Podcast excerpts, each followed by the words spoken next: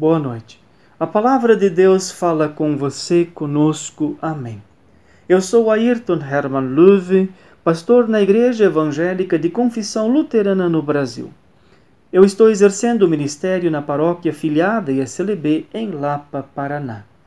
Eu leio o texto das senhas diárias do Novo Testamento. Então falou Pedro, dizendo: Reconheço por verdade que Deus não faz acepção de pessoas. Pelo contrário, em qualquer nação, aquele que o teme faz o que é justo lhe é aceitável. Atos 10, 34 e seguinte. O que Deus Pai ordena, Ele ordena a todas as pessoas sem exceção. Que se arrependam e creiam a Jesus Cristo, o nosso único e suficiente Messias, Rei, Profeta, Salvador. A palavra de Deus nada ataca tanto quanto a acepção de pessoas. Caim foi o primeiro a fazer isto.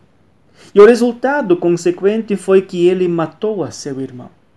Deus quer que entre nós haja magno consenso na fé, nos meios da graça, no Espírito. A comunhão das pessoas crentes batizadas porque temem a Deus mediante Cristo, com o conteúdo da sua fé, ensino, confissão e consequente condenar e rejeitar, zelam pela doutrina da fé, com a palavra da verdade.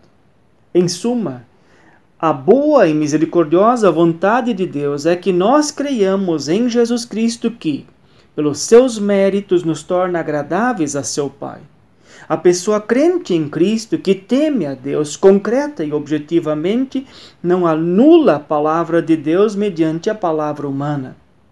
Porque é a palavra de Deus, lei e evangelho, que nos torna e possibilita ser gente cristã por causa do mérito da fé em Jesus Cristo, não nossos e nem ainda de Pedro, Paulo ou quem quer que seja.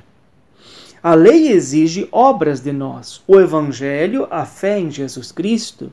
Somente ela, por ser dádiva do Espírito Santo gerada na pessoa que ouve a palavra de Deus, o que nos torna aceitáveis diante do Pai pela graça.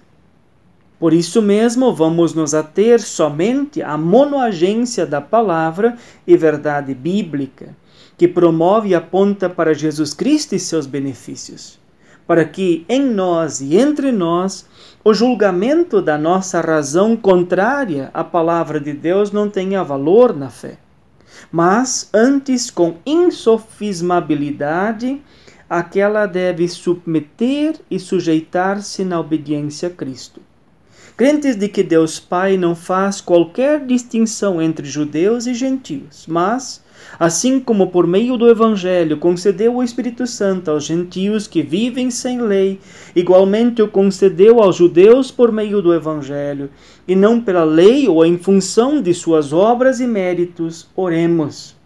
Deus, nosso Pai, mediante Jesus Cristo, nós te pedimos que, mediante a palavra de verdade, a nossa fé, que nos justifica diante de ti possa ser confirmada e preservada pela ação do Espírito Santo em nós, até o nosso fim bem-aventurado. Amém.